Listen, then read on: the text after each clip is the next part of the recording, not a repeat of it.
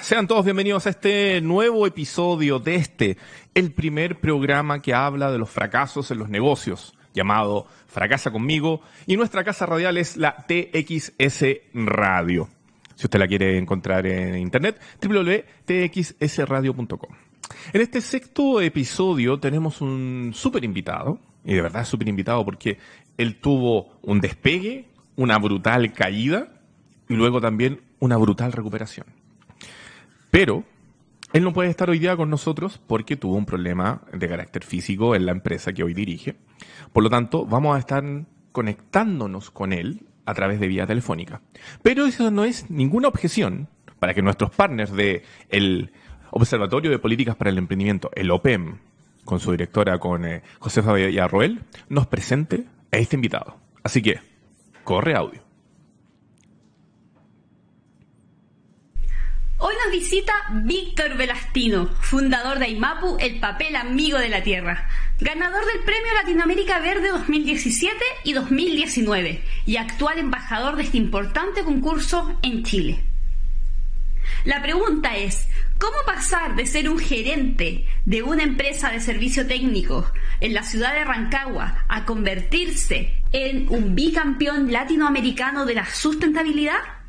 Es parte de la historia que hoy nos contará Víctor, una historia de éxito, fracaso y reinvención digno de una película. Bienvenido, Víctor, a Fracasa conmigo, programa creado por el Observatorio de Políticas de Emprendimiento, Wow Factor, Agencia de Comunicaciones para los Nuevos Negocios y TXS Radio. No lo podría haber dicho de mejor manera la Josefa, quien presentaba a Víctor en esta jornada, este martes 10 de marzo del año 2020, donde estamos haciendo este sexto episodio de Fracasa conmigo. Y hoy, como lo anunció nuestra bella Josefa Villarroel, estamos con Víctor Velastino de la Calle, hoy doble ganador del Premio Latinoamericano Verde, fundador de IMAPU, pero quien nos va a contar cómo fue el derrotero para llegar ahí. Así que, Víctor, ¿cómo estás? Bien, pues, amigo Rob. Muy, muy contento de estar una vez más con usted. Eso. Bueno, le estamos contando a la gente, Víctor, que tú tuviste un problema, digamos, en la planta de, de Aimapu el día de hoy y por eso no puedes estar con nosotros aquí físicamente, pero que eso no fue ningún tipo de impedimento para desarrollar esta entrevista donde vamos a aprender de los fracasos que enfrentaste y cómo te reconstruiste después. Sí, amigo, estamos en el, estamos en el siglo XXI, así que ya no hay, no hay para qué estar presente en, en una entrevista. Oye, la José en su audio te presentaba como un emprendedor, digamos, que en algún momento fue gerente de un eh, servicio técnico, eh, tecnológico de atención a personas en Rancagua, para luego después eh, convertirte en este emprendedor verde. Entonces, comencemos por el inicio. ¿Cómo fue, digamos, de que tuviste un fracaso? ¿En qué estabas? ¿De qué se trata este este negocio original que tú tenías que, que en algún minuto comenzó a zozobrar? Bueno, eso fue hace, seis años atrás, cuando, cuando mi hija estaba chiquitita. ¿Ya? Eh, yo, por ahí faltaban las lucas para todos. No, los que son padres se dan cuenta que, que es difícil, que es difícil ese tema. Y buscando alternativas, eh, encontré en un diario una publicación de, de, una marca de computadores. No sé si la puedo mencionar. Sí, menciona nomás. Aquí somos amigos todavía todos. Sí, de Olidata. No sé si te acuerdas de esa marca de computadores. Olidata, sí. Habían harto puestos en diferentes ciudades del país. Claro, Olidata se venía de ganar una, una licitación para reparar todos los computadores, para venderle computadores a todas las instituciones públicas. Ya. Entonces, ellos necesitaban servicio postventa. Y este servicio postventa era ir a los hospitales, ir a los colegios, ir a reparar los computadores en el, en el lugar ahí in situ. Cuando, cuando decimos esto, en el fondo que se necesita ir al lugar, no sé, in, desde instalar software hasta arreglar teclados, cambiar mouse, etcétera. Sí, de todo, de todo, cambiar disco duro, instalar sistema, era todo, toda la pega de, de, de computador, de reparar computadores. Ya, ok. Entonces, ¿viste este anuncio de Olidata? Sí, ahí fue, fue bastante difícil porque no... Yo, si bien cierto, trabajaba en un servicio técnico y tenía este bichito de, de ser independiente porque me faltaban las lucas, pero no tenía nada montado, no tenía no tenía una infraestructura, poco y nada sabía de cómo manejar un negocio, así que estaba bien difícil. Y lo que sí, eh, fui como súper insistente. De hecho, yo al, al compadre Oliero, yo, yo creo que lo tenía enfermo. Tenía, él tenía pesadillas conmigo. ¿Lo llamáis todos los días? Porque lo llamaba todos los días y buscaba la oportunidad y le decía, oye, dame la oportunidad, dame la oportunidad. Eh, yo puedo prestarte un servicio mucho mejor que el que tú tienes, porque ahí analizando, busqué todos los servicios técnicos a nivel nacional. ¿Ya? A mí, si me hubiesen dicho, ándate a Punta Arena, yo a Punta Arena me digo, no, no tenía ningún problema en ese sentido. Y en ese tiempo tú estabas asalariado en otro servicio técnico. Sí, yo estaba asalariado en un servicio técnico en Santiago. Ya. Pero siempre chocaba con mi jefe porque como que yo quería hacer más cosas y él quería mantenerse ahí nomás, le daba lo mismo. Oye, ¿y cómo fue que lograste convencer a la gente de Olidata para que te pasara el servicio técnico? Porque el servicio técnico que ellos tenían en Rancagua tenía una gran falencia, po, ¿Ya? que estaba muy lejos de todo. Era, era una casa y estaba como lejos del centro, estaba lejos de las tiendas, lejos de los hospitales. Y, y por ahí yo lo único que le decía siempre al, al gerente de servicio era que me diera la posibilidad de competir, simplemente competir. Ya, perfecto. ¿Y, y ahí qué hiciste? ¿Te conseguiste plata? ¿Cómo lo- lograste esta concesión e inmediatamente empezaste a crecer? Claro, un día un día mágico me acuerdo, que ya el, el gerente me llama y me dice, Víctor, ¿sabes qué? Tengo, ya se juntaron demasiados reclamos y hay una posibilidad de, de abrir un servicio técnico. Ya. Y me dice, ¿dónde estáis? Y yo sobre la misma le digo, ya estoy tomando bus para Rancagua. Siendo que no estaba en el terminal, pero eh, fue una forma de decirle que estaba listo. estaba listo. Yo ya tenía el local visto, ya sabía más o menos dónde iba a sacar las lucas. Ahí mi, mi suegro de aquel entonces me, me, me dio el puntapié para, para partir el servicio técnico. Y ahí te lanzaste y te, te cambiaste de ciudad, te fuiste con todo, Todo. co- conseguiste, digamos, Todo, otros técnicos que te ayudaran. Es una historia bien linda porque con la, con la de mi hija Ya. Agarramos petaca, todo, maleta y petaca, nos fuimos, nos vinimos arrancados. y, y ahí al principio no teníamos dónde vivir, entonces en el servicio técnico, esto nunca lo he contado, ah, ya. en el servicio técnico nosotros teníamos en el día, todo funcionaba como, como empresa. Y en la noche armábamos como una especie de casa po, para poder dormir. Oh, de- de- ya, chuta. Sí, fue... Y así estuvimos un par de meses, estuvimos unos seis meses más o menos. Oye, ¿y cuánto tiempo te empezaste a ver los resultados, digamos, de, de tener este servicio técnico y tener, digamos, esta alianza con Olidata? ¿Cómo, ¿Cómo empezaste a crecer ahí? Eh, la verdad, no sé cuántos ganados me permití, pero me saqué la chucha. Me saqué la chucha, o sea, era, era un tema de. Yo me levantaba en la mañana y era ir a ver los servicios, ir a ver computadores, viajaba, viajaba allá, viajaba acá. Yo en ese tiempo no tenía ni siquiera camioneta. ¿Ya? Entonces, cuando me tocaba ir a hacer terrenos, yo andaba en bus, en, en colectivo, en micro, en lo que fuese. Muchas veces también me tocó andar con mi hija, porque mi, la mamá de mi hija yo trabajaba de secretaria en un colegio. Entonces a mí me tocaba ver a mi hija, po. y muchas veces me tocaba andar con ella, y con la maleta con, con repuesto y, y herramientas. ¿Y en qué momento ya te comenzaste a consolidar, digamos, de que, de que se transformó en, un- en un buen ingreso, digamos, el- este servicio técnico? Eh, los primeros meses, yo creo que fueron como cuatro meses, ¿Ya? y fue ya cuando empezaron a llegar los primeros pagos se notó el tiro se notó el tiro porque yo siempre sacaba los tickets muy rápido sobre todo los de hospitales ¿Mm? Que nosotros nos pagaban por minuto. Y después a cierto un rango hora- horario nos empezaban a descontar. Entonces yo siempre tenía eh, trataba de agarrar esos bonos agarrar esos bonos. Por otro lado los clientes de que compraban sus computadores en las tiendas típico que si algo te falla, tú llegáis y lo único que que te lo cambien por algo nuevo. Entonces nosotros teníamos un bono, nos daban un bono si es que el cliente no cambiaba el artículo, si se reparaba.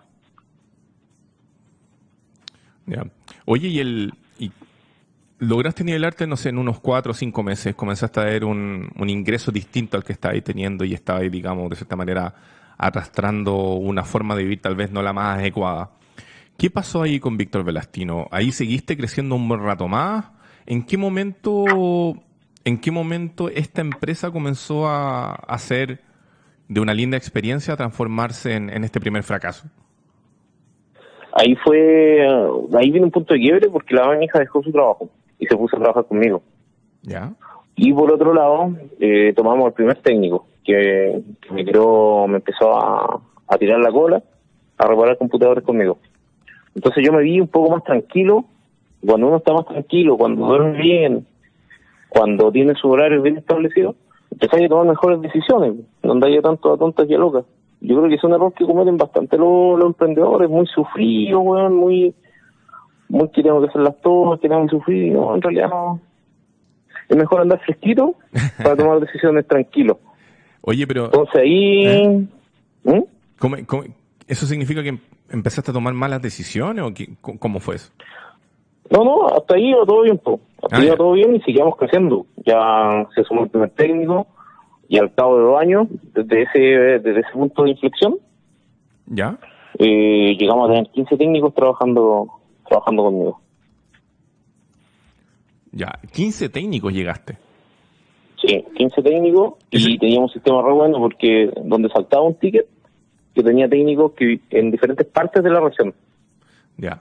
Que Ahora, era- estaban en su casa tranquilamente y cuando saltaba un ticket, ah, inventaste como una su- suerte de sistema remoto.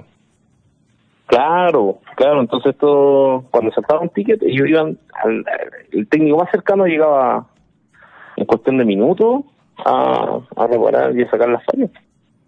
Mm. ¿Y eso en cuánto tiempo se dio ese periodo que llegaste a, a este, a este equipo de 15 personas que, que por lo que entiendo fue cuando tu, tu máxima expresión del desarrollo de ese negocio? Fueron seis meses. ¿En Desde los primeros cuatro meses, cuando te digo que, que recibí el primer pago bueno, hasta que ya teníamos los 15 trabajando y, las cuatro camionetas, pasaron seis meses apenas. Fue una cuestión así súper rápido. Súper rápido. Sí, pues no, se crecía como la espumita. Aparte que tenía otra ventaja, que los computadores eran re malos. po. Los que conocen la marca se, se deben acordar que eran computadores re malos, entonces era grito y plata. po. O sea, a cada rato se están echando a perder. Claro, claro. Chuta. Oye, espérate, entonces, en un, en un periodo no mayor a, o un poquito A un superior año. a un semestre, ya está ahí súper tranquilo. Sí, no, y estaba súper bien.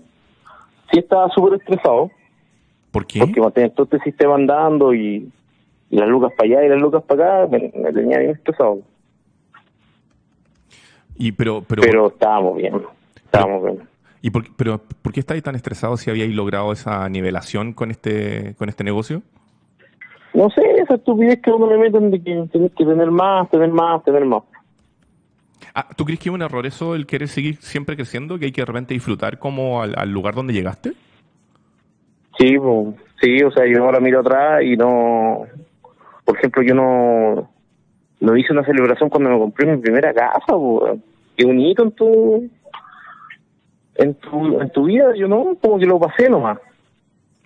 Porque siempre esa, esa, esa estupidez de siempre querer tener más, la casa más grande, el auto más grande, Ya. Y ahí entraste, errores que fui cometiendo. entraste como en una bola de nieve, así como, oh, bacán, llegué hasta aquí, ahora quiero más, no sé, ya no tengo una camioneta, tengo dos camionetas. ¿Qué, qué, ¿Cómo fue ese, ese? Claro. Sí, ahí como en ese, en esa, como la ruedita de las ratitas que andan, que tienen, donde siempre quería algo más, siempre eh, agarrar, tratar de agarrar otras regiones para ganar más. Y eso no estuvo, no estuvo tan bien. Ya. En términos de números sí, fue brutal, pero en términos humanos fue, fue terrible. Perdí mi vida. Perdí Oye. la infancia de mi hija también.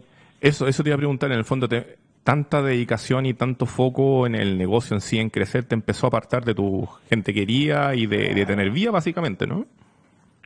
Sí, po. sí, porque imagínate, yo al principio andaba con mi hijo para todos lados. Después ya la guardería, nana, y, y empecé a perder un poco el contacto con tu hijo. Ya. Por, por esta carrera, cuando en realidad no, no tenía para qué haber crecido más. Bastaba con lo que tenía. Oye, y para entender esto, entonces, creciste muy rápido. ¿Cuánto tiempo duró en total ese servicio técnico? El servicio técnico duró cerca de tres años. Cerca de tres años. ¿Y en Un- qué... Un año en el que se, se disparó. Ya, ese fue el segundo año. Claro, un año en el que se fue para arriba, así, cuando llegué, en lo personal me compré un terreno. ¿Cachai? Ya. Un año muy rápido. ¿Y, ¿Y qué pasó en el tercer Un año? año que nos mantuvimos ¿Eh? y después y después vino el desplome. Porque en esta carrera, la marca nos no ofreció tomar Santiago. Le gustaba el sistema que teníamos, Ya. le gustaba um, la forma de trabajar que teníamos y vino vino la posibilidad de tomar Santiago y Santiago eran palabras pero gigantes ¿Y aceptaste ese, ese desafío? Claro acepté ese desafío pero no solo ahí fui en fui a jugar con otra persona Ya. Y eso, eso fue al inicio del tercer año. claro no eso fue claro a principio del tercer año ¿Y tú crees que eso marcó el inicio de la debacle?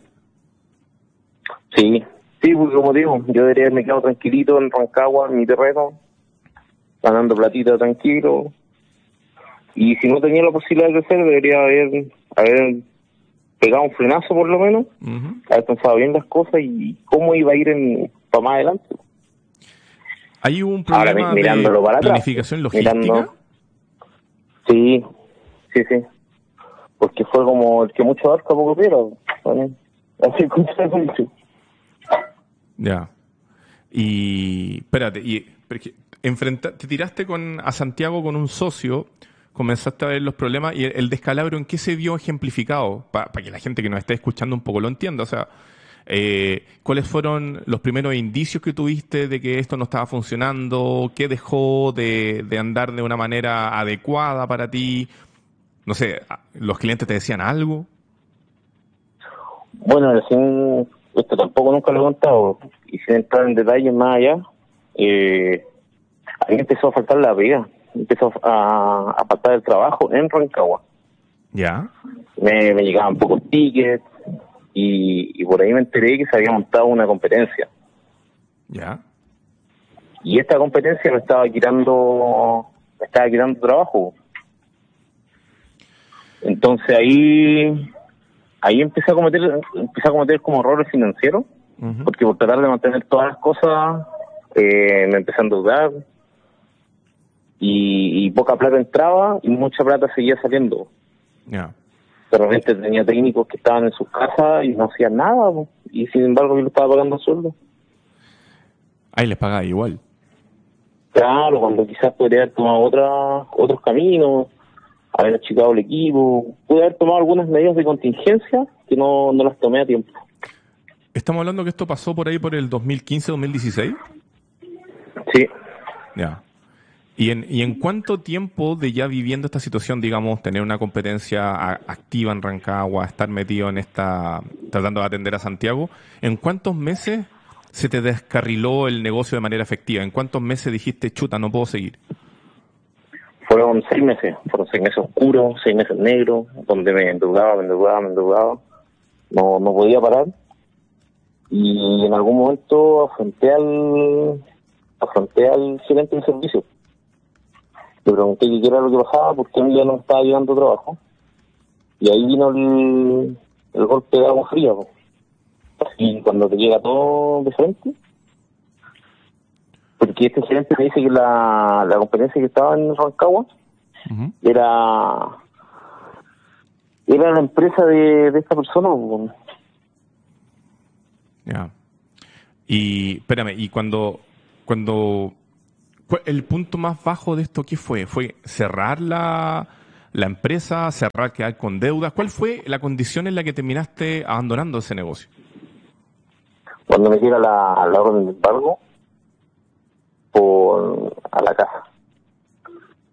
Y que tenía 60 días para desalojar la casa porque el banco se, se estaba haciendo se estaba haciendo de ella. pues. Chuta. Ah, la tenía ahí en prenda. Ujú. Oh, qué fuerte, amigo. Y, y, y ahí fue como que me acuerdo que me siento, empiezo a pensar y ahí fue cuando fronté al, al gerente de servicio y le pregunté qué era lo que pasaba porque ya no me llegaba por trabajo. ¿y qué te dijeron? Me dijo que la persona que con la que yo había montado el servicio en Santiago, esta persona había había montado él un servicio en Rancagua, que era mi competencia. O sea, la persona que yo le di la mano Ajá. me montó una competencia Chuta. en mis narices, Traición. básicamente para básicamente para destruirme. Uf. Oye, y pasaron esta- esta- estos meses de debacle, cerraste el negocio, ¿en qué condiciones quedaste? No, mal, pues, mal, porque perdí el terreno, eh, pagando los finiquitos y pagando todas las cosas, las deudas, perdí lo poco y nada que tenía y quedé cero pesos, cero pesos, Cero pesos. cero pesos. Y- Y, de vuelta a Santiago, ¿Y tu señora seguía trabajando mal. contigo? sí, porque seguía conmigo, pero pero era una tortura conmigo. porque ella siempre desde un principio, no sé por qué las mujeres tienen ese, ese sexto sentido, ese olfato. Las mujeres tienen ese, ese olfato, ese sexto sentido que te dicen que no hagáis algo. Y, pero te lo decía abiertamente, ella u otras personas, así como el negocio está mal. No, ella me decía, no, no hagáis con este tipo, ¿cómo se te ocurre? Que no, que no, que no. Y yo como me las sabía todas también, Ah, canchero. sí, pues ego a las nubes. pues. ego, ego elevado, bolsillo pelado. pues. Oye, y quedaste ya, cerraste, pagaste los finiquitos, cerraste la empresa, ¿te fuiste a quiebra? a quiebra. Pero en ese tiempo no estaba la ley de quiebra que hay ahora. Ah, claro. En ese tiempo como que tenía que... y te- Encima tenía el... Encima tenía el error de que la empresa era persona natural. Ya. Y llamaste a... O sea, te volviste a Santiago, todos se volvieron a Santiago. Sí, pues yo me fui a Santiago al, al departamento de mi suegro. ¿Ya? ¿Y ahí qué pasó? Ahí, ahí en la casa, ahí en la población, Juan Antonio Río. Juan Antonio Río. Sí, no sé si lo ubicáis, unos departamentos que están ahí en Independencia. Lo ubico por fuera y conozco al maestro, pero no, no, no a la población. Claro, ahí, ahí me tocó, ahí vivimos, en la casa de mi suegro, después de haber tenido todo, después de haber... Y eso mentalmente te manda al carajo. Oye, y el- todos los días una, una espina constante, un, es que sí te iba a preguntar cómo, cómo empezaste a lidiar con esto, porque llegaste de vuelta, no teníais pega, teníais deuda. ¿Qué, qué, qué pasó ahí, po? Pucha, ahí, ahí como que está en modo automático. Yo andaba en blanco. Yo andaba en blanco, prácticamente no existía mi, yo como persona, sino que encontré un trabajo de guardia en una, en una tienda allá en la dehesa. Y ahí era un zombie, era un muerto en vida. ¿Y qué te, qué, qué te decían, po? O sea, pasaste de tener en esta super empresa y gerente por tres años y ahora estaba ahí haciendo guardia. Puta mal, pues, mal. El, el matrimonio día se llama la cresta, porque uno también pierde liderazgo dentro de la de la pareja. Las peleas eran todos los días, el campaneo era constante, no, se fue, fue horrible. Fueron seis meses que estuvimos ahí en el departamento de mi suegro y fue horrible, horrible, horrible. Chuta.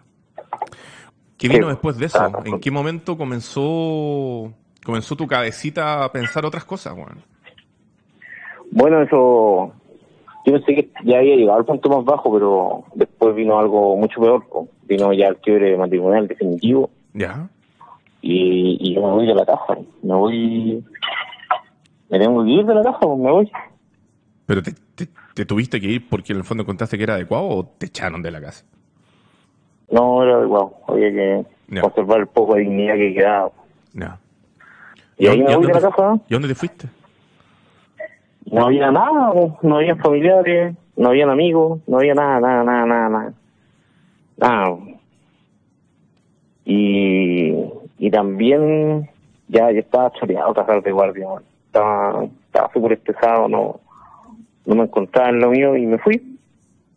Y ahí llegué, llegué al, al banco de una plaza, ahí en el Parque de los Reyes, que es muy cerquita de la Juan Antonio Río. Y ahí me quedé. Ahí, ahí me puse a vivir en la calle, en el banco de una plaza. Ya. Y así como en el banco, ahí mismo. Ahí mismo. Ahí mismo estuve un par de días. Ya. Pucha, lo poco y nada que me quedaba de, de plata en el bolsillo, lo usaba para comer. Ahí mismo hay unos baños públicos, así que tenía baño. Y nada, así estamos. Y Con ya cero opción a todo. O sea, no, así como yo que no veía cómo salir adelante, no veía cómo... nada importaba. Además, lo peor de todo, me sentía solo. Chuta. Estaba solo en realidad, más allá de sentirme solo, estaba solo. po. Y ahí vino... ¿Mm? Y- es que es impactante, weón. perdón, pero es que tengo que darle la relevancia de que estaba ahí en la calle. weón. Sí, por la calle, ahí viviendo, durmiendo en la calle, po, en el banco de una plaza. Ya. Y ahí, Eh. estando ahí, había un viejito que siempre pasaba. Y me quedaba mirando el viejo como que me quería hablar y como que yo quería, quería hablarle, pero no nos mirábamos. Y un día este viejo va y ya como que él rompe el hielo y se sienta al lado mío. Y me dice, oye, ¿qué te pasa? ¿Qué, ¿Por qué estás aquí? Te, te llevo viendo varios días. Y yo como que entre, igual uno, pese a todo, pese a que está en la misma situación que él, igual uno se, se siente como un poquito superior, pues. Ya. Así como, con que este viejo viene a hablar. Y este viejo como que de repente me dice, oye, pero tú te das cuenta dónde estáis. Y yo le digo, no, me dice, estáis viviendo en la calle. ¿Cómo llegaste a esto? Y fue un momento súper como de tomar conciencia, oye, cacha dónde estoy, po, cacha todo lo que perdí, todo lo que tenía. Ya. Ahí, ahí cachaste la dimensión de la situación, ¿o no? Sí, pues. Y ahí nos pusimos a conversar. Este caballero se llamaba Don Arturo. Y este caballero me dice, oye, no puedes estar aquí, te vas a enfermar.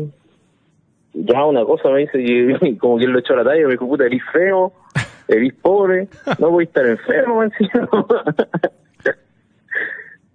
y, y esa noche nos fuimos a, a a dormir ahí el, a la recepción de la costa central Ya. ahí hay muchas personas en situación de calle que, que pasan la noche ahí. A las 6 de la mañana, así, los guardias te, te invitan a irte.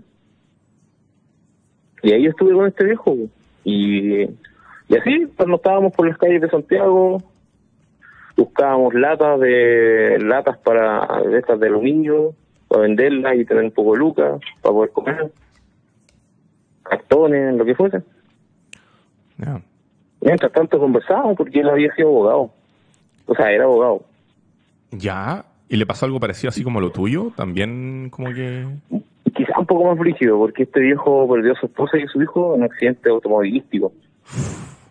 El tema es que él iba con copete manejando. Oh, fue Entonces, culpa de como que eso le voló la cabeza. Oh. Oye, Pero espérate. él era una persona súper culta.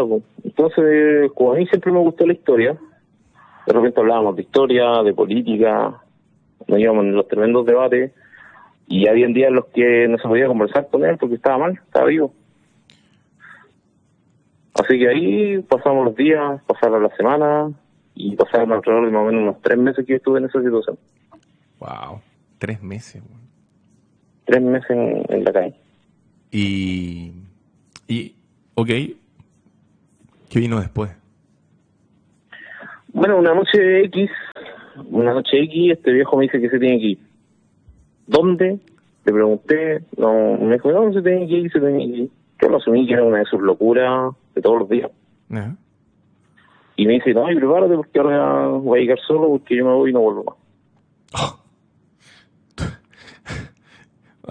Y se fue, pues. ¿Y no volvió más? Y no volvió más. Nunca más en la vida lo gastó. Oh. Espérate, ¿y porque este se volvió tu único amigo en ese momento, ¿no? Era el único amigo, el único familiar, era el único todo. Oh. Y, y esa noche, ya como que esa noche fue, un mal de agua fría. Este viejo también me dijo, oye, no, yo me voy, me dice, pero espero que tú también te vayas de acá de la calle porque tú no puedes seguir acá. Tú tienes a tu hija.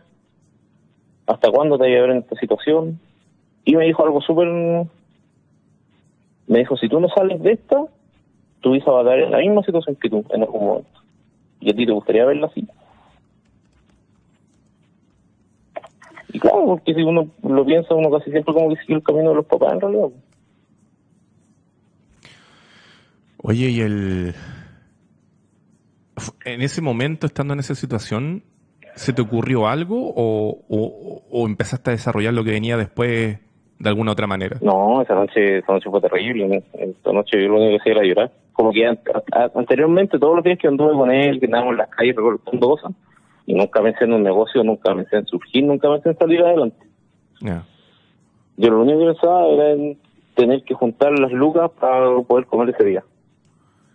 Las Ah, dos, tres lucas que gastaba, del, que gastaba diario. No, no pensaba en nada más que eso. ya.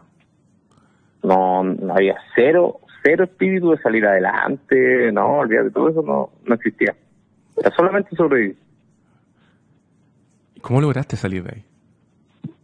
Y ahí esa noche, eh, esa noche fue súper difícil, porque aparte que los guardias del, los guardias del, del hospital nos echaron a todos para la calle por una pelea que hubo. Y, tuve que pasar la noche, y ya era como junio más o menos. Entonces era súper frío. Me acuerdo que estaba lloviendo y, y pasar la noche en la calle en esas condiciones fue súper difícil. Y aparte estaba solo cuando estaba este viejo y esa noche dije, no, ya, yo de esta salgo. Y le hablé al de arriba, al de al lado, al de abajo, no sé, mi nombre le puse. ¿Ya? Te ha pasado que repente como que le habláis a algo que no sabéis qué. Y yo le dije, sácame esta, porfa, sácame esta y yo te juro que voy a ser una mejor persona. Fue lo único que le dije. Voy a intentar ser una mejor persona. Y así fue como el día siguiente me encontré con una pareja de amigos, Ingrid y Pablo. Ellos vivían en la Florida, por casualidad andaban por ahí cerca del Parque de los Reyes. Y, y me vieron en esta condición, ni siquiera éramos tan amigos, éramos como conocidos nomás, ¿Ya? teníamos como amigos en común. Pero Ingrid me vio en esta situación y, y yo creo que ni lo pensó, me llevó a su casa nomás. Y me llevó a su casa y en su casa empecé a sentir otras cosas, pues, empecé a sentirme nuevamente en familia, empecé a sentir, empecé a sentirme no tan solo, comíamos en familia, cenábamos y también me dieron trabajo. Ya. ¿Haciendo qué? Y ¿eh? ¿Haciendo qué? manejando un camión, ya. manejaba un camión de, de materiales de construcción, hacíamos los repartos. Así que en el día trabajábamos en eso. ¿Y, y cómo llegaste a la idea de Mapu? Bueno, después fue, fue como ya después, vino como este sentimiento de, de nuevamente empezar a tirar por arriba. También muchas conversaciones con Ingrid, retomar contacto con mi hija, porque hasta ese entonces lo, lo había perdido. Y, fue nuevamente este sentimiento de, de mucho hacer, de hacer algo, de cumplir mi promesa, ¿cachai? Y eso involucraba a más personas. Y ahí empecé a hacer estudios de mercado, empecé a ir a capacitaciones, empecé a...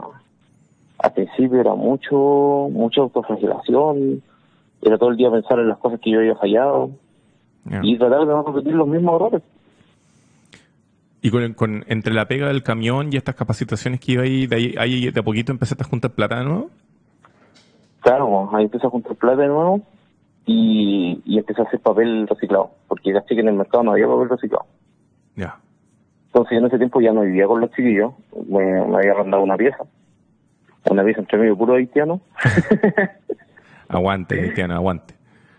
Así que ahí estaba entre medio eh, y era una pieza súper chica, porque en mi cama, el computador en una esquina y en la otra esquina una cómoda, donde ahí monté una juguera, un bastidor, una, una fuente y empecé a hacer papel reciclado así de manera muy artesanal. Mientras iba a ir dando planes, estrategias, un montón de cosas de cómo iba a hacer una máquina para, para que después esto se transformara en una cuestión industrial.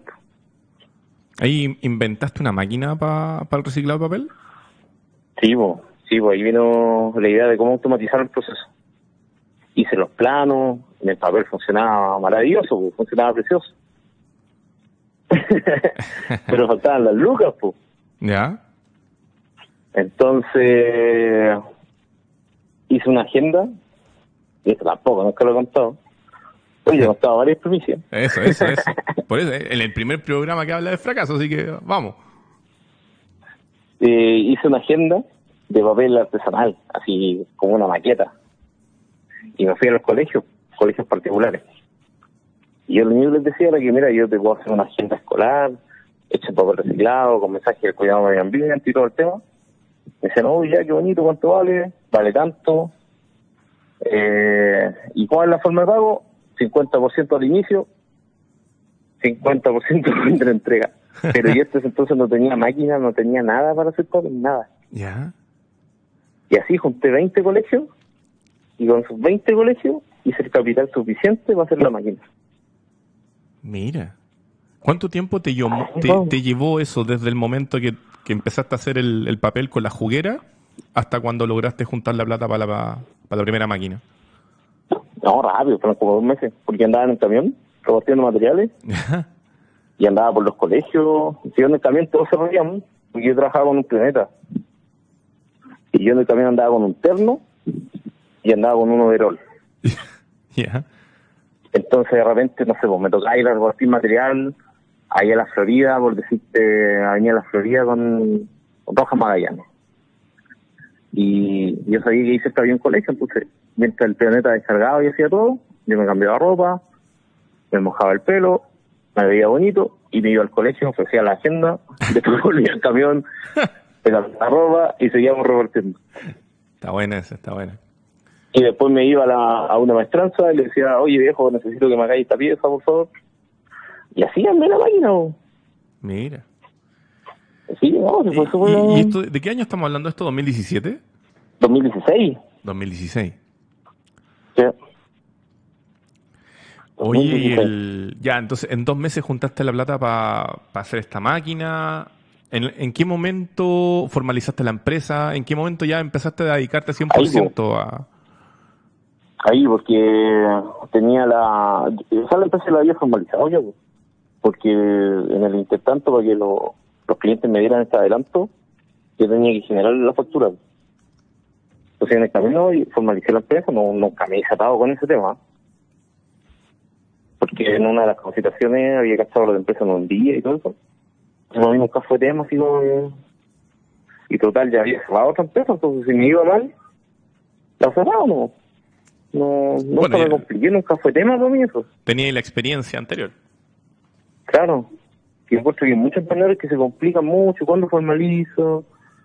Yo necesitaba luego factura para poder facturar, ¿no? Así que ahí empecé, pues. O sea, ahí empecé a moverme ¿ya? y vinieron vinieron los primeros trabajos la, y ahí cuando la máquina la he hecho andar fue un día así pero y ni, ni te imagináis no me caía una aguja en el cuerpo. Porque si esa cuestión no funcionaba cómo iba a devolver toda esa plata que, que me habían adelantado los clientes fue jugar el- con fuego Pero funcionó, pero funcionó. Digo gracias funcionó weón. Y fue y ahí empecé a trabajar pues contraté una persona. Y a esta persona yo le pagaba el sueldo con, con el sueldo del camión al principio yo le pagaba. Ya. ¿Y en qué y, momento? y armamos las primeras agendas armamos cerca de 30.000 agendas ese, ese verano Ya. ¿Y en qué momento hiciste el salto a ganarte el primer premio Latinoamérica Verde? bueno esto fue como fina- este fue el verano del, 2000 del 2016 para el 2017 ¿Ya? como digo, yo había entregado las agendas escolares, eh, el modelo como que siempre fue igual. El papel que los viejos recolectaban en las calles, yo se los compraba a un buen precio, a un precio justo, y fabricábamos papel reciclado, y con eso hacíamos productos, y estos productos salían al mercado. Siempre fue así. Después se fueron agregando cosas, sacando cosas, pero esa era como la base siempre. Y en, y en febrero del 2017, escucha, yo también quise postular a fondos, a cosas así. Y, y salí rechazado todos, pues. Ya. Corfo me dijo que no había innovación en hacer papel, ya. todo, todos los, los programas, concursos y emprendimiento, todo para afuera. ¿Y, ¿Y cómo encontraste los premios Latinoamérica Verde? Sorry, te estoy apurando un poquito porque nos quedan ocho minutos, entonces hay que tratar de cerrar. Ah, ocho minutos, espera. Nada, pues una publicación en Facebook ¿Ya? y, y yo les mando un mensaje. Y lo primero que les pregunto fue si esta cuestión está arreglada. ¿Ya? Por si acaso, y ellos me responden, claro, y ellos me responden de vuelta y me dicen que no entendían el, el significado de mi pregunta, pero sí me podían decir que este era un premio internacional, que estaba avalado por el Programa de Naciones para el Desarrollo, eh, que todo el proceso estaba certificado por PwC, y me invitaban gentilmente a postular. Pues sí, así que postulé, y el primero de junio del 2017 me entero que estaba finalista Tan. finalista significaba que ellos eligen a los 500 mejores proyectos, De toda Latinoamérica. ellos eligen, a, claro, Ya.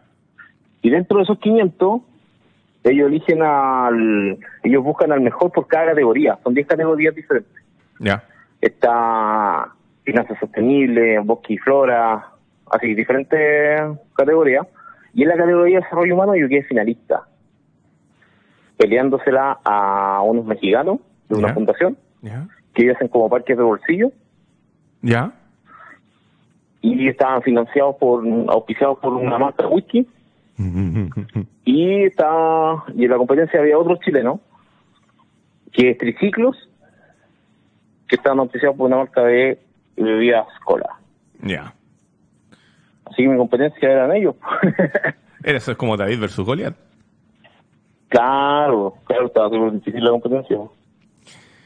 Pero ganaste. Así que, digo, fui a Guayaquil, presenté frente a un jurado, el jurado era muy difícil. El Programa Nacional para Desarrollo, estaba el Banco Latinoamericano de Desarrollo, había muchas instituciones. Y presenté frente a ellos y, gané, pues, gané. Oye, ¿y ¿cuál fue el impulso que te dio ganar ese premio? ¿Cómo, cómo volviste? ¿Te sirvió para acelerar el negocio? Para, en cuanto a reputación? ¿Cómo, ¿Qué fue lo que pasó?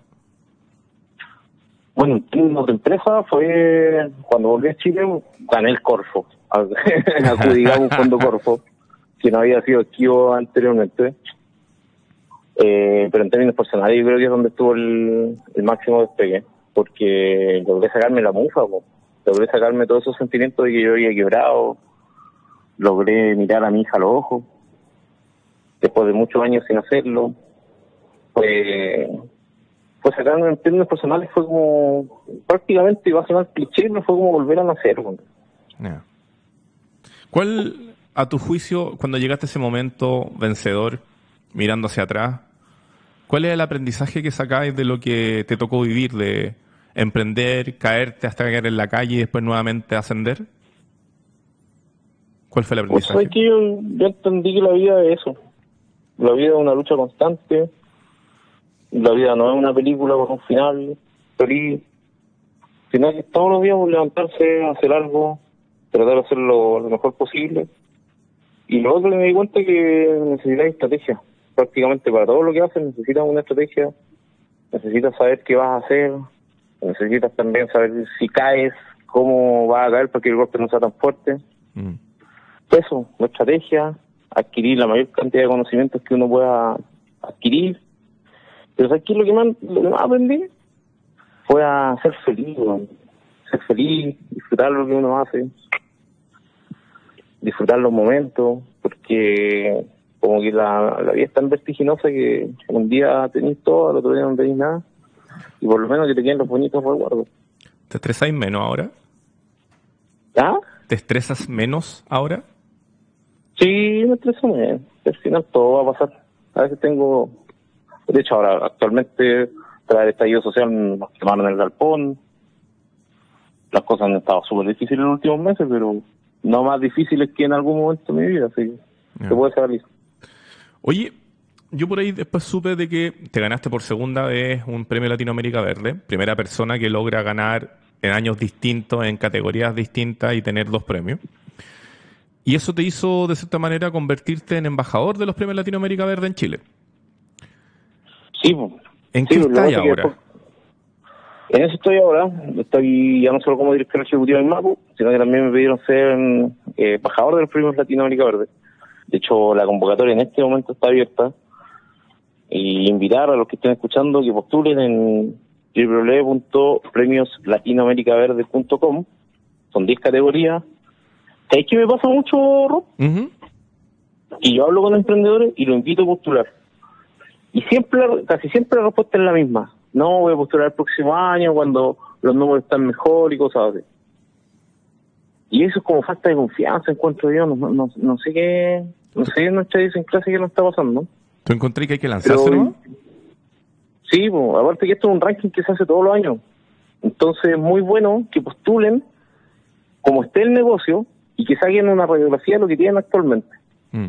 Y el año siguiente pueden volver a postular, sacar otra radiografía y ver si han tenido avance o no en el tiempo, porque como que a veces no están en realidad la máquina y no, no tomáis tiempo para pensar en lo que está. Claro. Oiga, amigo mío, nos está pillando el tiempo, entonces, ¿en qué redes sociales te pueden ubicar a ti o a tu proyecto? Bueno, principalmente en Instagram nos pueden pillar como arroba aimapu, aymapu.cl. Actualmente estamos finalistas de, del Fondo Tecla de Caja Grande. Déjale. Así que por ahí hoy día vamos a lanzar un concurso para que nos apoyen con un voto. Necesitamos su voto. Así que el Instagram, Muy bien. arroba aimapu.cl. Oye, ¿y qué mm, un último consejo para la gente que nos está escuchando luego de haber escuchado esta historia que cada vez que hablamos encontramos nuevos ribetes de, de historia? Un consejo, que todo pasa, amigo. Todo, todo pasa. pasa. Lo bueno y lo malo, al final pasa. O sea, si ya estáis mal, tranquilo, por la cabeza fría, porque vaya a salir de esa. Y si estáis bien, disfrútalo, tranquilo, porque también vaya a bajar de eso. Entonces, es disfrutar el momento, vivir el momento, vivir el presente. Siempre con tranquilidad y siempre con, con estrategia. Muchas gracias por este contacto, maestro. Yo sé que está ahí súper preocupado ahí con lo que pasó en la, en la empresa y yo te quiero agradecer de que aún así pudimos hacer el contacto. Nos pilló un poquito el No, tiempo, pero a ver si después algún día hacemos un, un capítulo ultra duración. Que te vaya increíble y que ojalá lo hayan hartos inscritos desde Chile para los premios Latinoamérica Verde. Esperemos, esperemos, porque vamos súper bajo en la convocatoria, ¿no? Mira, Parece que parece que nos estamos mirando de las fronteras para afuera. Así que invitarlo a que postulando. dale. Nuevamente te doy las gracias por haber estado en esta en este sexto episodio de Fracasa conmigo, aquí en la txsradio.com. Espero que conversemos pronto. Ya, pues. Un abrazo. Un abrazo. Chiquillos, bueno, lo dijimos recién. Este fue el sexto episodio de txsradio.com. Fracasa conmigo. Pronto viene más programación. Tenemos nuevos invitados para las siguientes semanas. Así que estén atentos. Este fue un programa producido por Elopem y wowfactor.cl. Esto fue Fracasa conmigo.